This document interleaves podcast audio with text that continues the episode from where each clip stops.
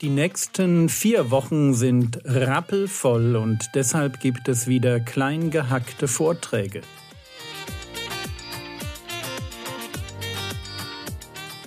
Theologie, die dich im Glauben wachsen lässt, Nachfolge praktisch, dein geistlicher Impuls für den Tag. Mein Name ist Jürgen Fischer und ihr hört die Vorträge zum Titusbrief von der Jugendpfingstfreizeit der Allgäuer Gemeinden. Nehmen wir die nächste Gruppe uns vor und die ist wieder spannend, nämlich die Sklaven.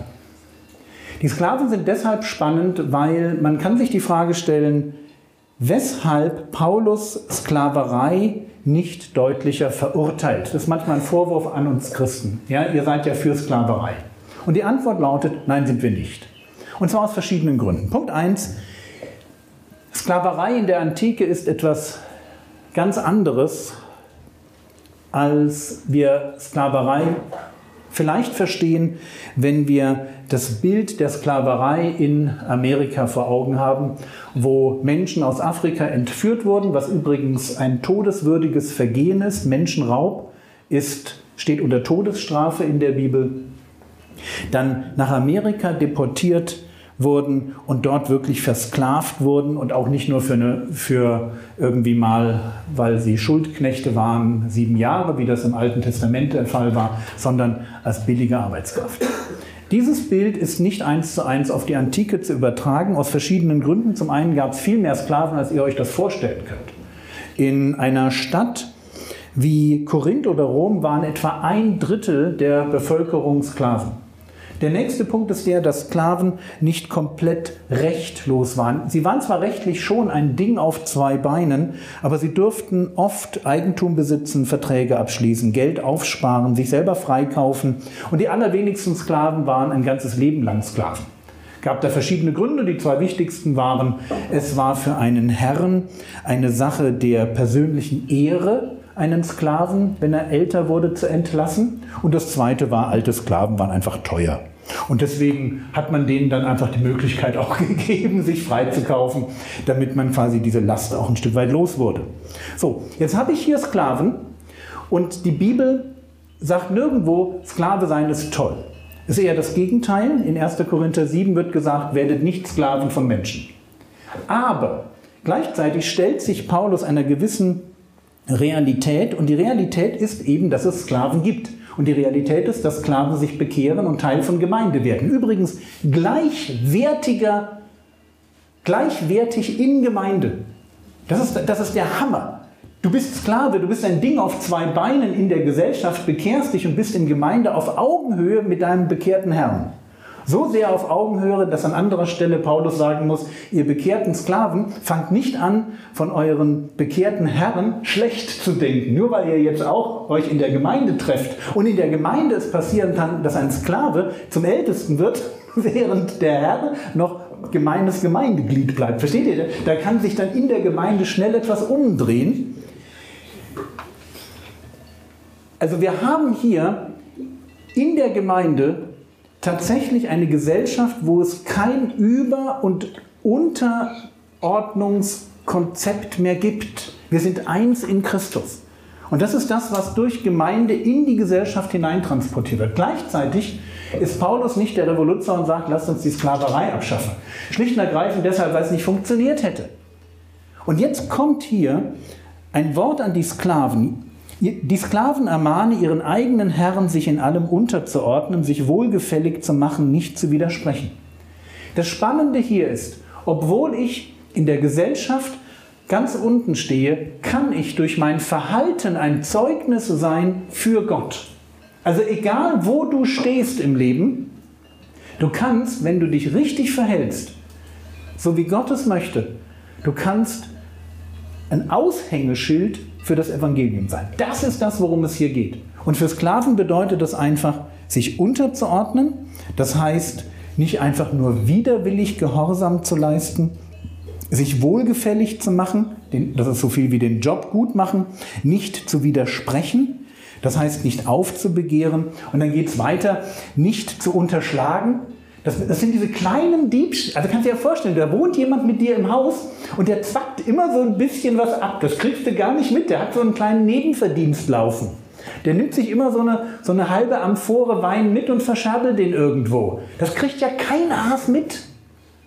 Und jetzt kommt hier die Ansage, ihr Sklaven, nichts unterschlagen. Das geht nicht mehr. Ja, keine kleinen Diebstähle, keine Veruntreuung, sondern alle gute Treue zu erweisen.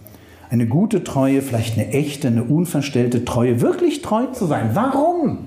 Warum sollen Sklaven, da wo sie sind, als Sklaven so einen tollen Job machen? Ganz einfach, damit sie die Lehre, die unseres Heiland Gottes ist, in allem zieren. Also ich bin am unteren Rand der Gesellschaft. Eigentlich sagt jemand, du bist ein Nichts. Und du denkst, ja, ja, das stimmt schon. Aber ich bin Botschafter des Schöpfergottes. Und ich zeige dir mal, wie ein Leben aussehen könnte, das sich Gott unterstellt.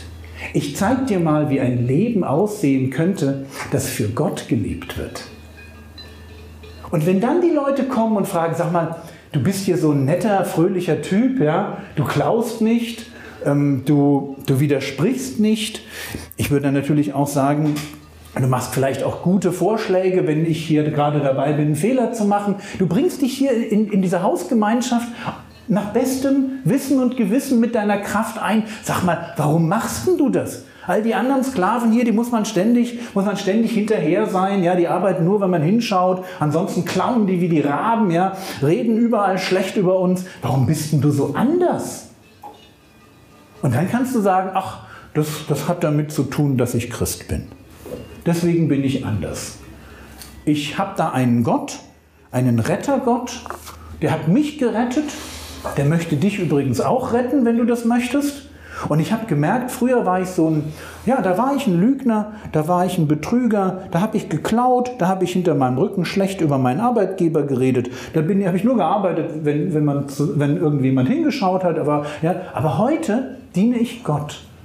Heute, heute habe ich damit aufgehört. Das will ich einfach nicht mehr. Ich bin nämlich von meiner Schuld befreit und erlöst. Könnt ihr euch vorstellen, was, das, was Leute da dachten, wenn man sowas mitkriegt? Hä? Ja? Aber dann erlebst du den jeden Tag in seiner Fröhlichkeit, wie er einfach seine Rolle annimmt und sagt, ich habe Gott, der, der trägt mich hier durch. Und weißt du was? Wenn ich hier durch bin, haha, das Beste kommt noch. Ja? Das Allerbeste kommt noch. Ich arbeite, Chef, nämlich gar nicht für dich, sondern ich sehe hinter dir den Herrn Jesus und für den arbeite ich. Ist das cool, ja, auf Arbeit zu gehen und zu sagen, Chef, du bist gar nicht mein Chef, also schon formal, du darfst auch weiterhin meinen Gehaltscheck unterschreiben, aber ich sehe hinter dir den Herrn Jesus und ich möchte, dass der Herr Jesus sich über mich freut. Und für Sklaven bedeutet das eben genau das. Es bedeutet das, weil wir Menschen sind, und jetzt kommen wir zu der Begründung dafür, warum gesunde Lehre etwas ist, was wir ganz natürlich bringen, als alte Männer, als alte Frauen, als junge Frauen, als junge Männer, als Leute, die in Situationen sich wiederfinden, wo sie erstmal sagen, macht mir eigentlich keinen Spaß, da so drin zu sein. Gesellschaftliche Begrenzungen, wo du denkst, hm, musste das sein. Aber ich kann weiter, ich kann das erweitern. Das gleiche gilt für biografische Grenzen, für emotionale Grenzen, gilt dafür, dass du irgendwo feststellst, es schmeckt mir eigentlich nicht mein Leben. Was mache ich denn dann? Naja, du machst einfach das, was Gott sagt. Das ist relativ einfach. Du lebst einfach dein Leben. Ja, warum? Lesen wir weiter. Vers 11. Und das ist jetzt die Begründung. Begründung von Vers 11 bis Vers 15. Gott hat uns gerettet, aber er hat uns gerettet mit einem Ziel, nämlich mit dem Ziel, gute Werke zu tun. Hört euch das mal an, denn die Gnade Gottes ist erschienen, heilbringend allen Menschen. Bis dahin ist das irgendwie ganz easy. Gnade Gottes erscheint in der Person von Jesus heilbringend allen Menschen. Das ist der Fokus, den Gott hat auf alle Menschen. Es wird ein Opfer gebracht zur Sühnung für die Schuld der Welt. Es wird ein Angebot in den Raum gestellt, wo Gott sagt, dass jeder, der Glauben möchte, gerettet werden kann. Und weil wir das erlebt haben, wir sind ja Teil derer, die durch Glauben an dieser Gnade Anteil genommen haben. Jetzt ist Gnade in meinem Leben. Und jetzt müsst ihr eine Sache ganz arg verstehen. Wir sind Kinder der Reformation. Und in der Reformation bekommt der Begriff Gnade eine etwas einseitige Färbung. Luther kommt aus dem Katholizismus. Im Katholizismus wird man gerettet durch Gnade, gute Werke und Sakramente. Ich muss ganz viel tun, um gerettet zu werden. Und weil ich viel tun muss, kommt Luther an den Punkt, wo er sagt, das schaffe ich doch nie. Und dann liest er den Römerbrief, erkennt, dass Errettung aus Gnade etwas ist, wo es um Glauben geht und Glaube gerade das Gegenteil von guten Werken ist. Und jetzt müsst ihr euch vorstellen, hier versucht einer Gott aus eigener Kraft mit eigenen guten Werken zu gefallen, schafft es nicht, ist restlos frustriert, lernt plötzlich Errettung aus Gnaden kennen und jetzt schwingt das Pendel einmal durch und wir landen hier oben und Gnade, jetzt ist alles nur noch Gnade, alles nur noch Geschenk, alles nur, ohne dass ich was tun muss, irgendwie ganz easy. Und natürlich ist wie häufig die Wahrheit irgendwo in der Mitte. Ist halt so. Weil wenn man die Bibel liest, dann stellt man fest, dass der Herr Jesus halt so Dinge sagt wie tut Buße und glaubt ans Evangelium. Das sind irgendwie zwei Seiten und nicht nur glaubt einfach ans Evangelium. Also tut Buße und glaubt ans Evangelium gehört zusammen. Und das bedeutet jetzt, wenn Gnade richtig verstanden ist und Gnade in mein Leben hineintritt, dann ist das nicht einfach nur so ein, so, ich schenke dir jetzt was, bitteschön, fertig. So verstehen manche Leute Gnade. Gnade ist etwas, was ich, Gnade ist etwas, ich sage, Gott rette mich und dann, Achtung, zack, Gott rettet mich, fertig. Das stimmt nicht. Weil der Begriff Gnade kann auf zwei Weisen übersetzt werden. Einmal bedeutet dieser Begriff Charis tatsächlich Gott beschenkt mich, aber dann bedeutet das gleiche Wort auch Dank oder Loyalität. Ich beschenke Gott. Es ist also so ein Kreislauf, der entsteht. Deswegen, wir hatten das am Anfang, wo ich sagte, wir werden jeden Tag neu beschenkt von Gott mit Gnade, weil wir jeden Tag vor dem Thron der Gnade erscheinen. Aber wir beschenken Gott übrigens auch jeden Tag mit Gnade. Wir danken ihm nämlich jeden Tag. Es ist ein Kreislauf, der entsteht. Das Konzept der Gnade ist ein Konzept, was abgeleitet ist aus der antiken Gesellschaft, wo es oben den Patron gibt und unten das sogenannte Klientel. Wenn ich ein Problem habe, hänge ich mich an den Patron, bitte ihn, mich, mir zu helfen.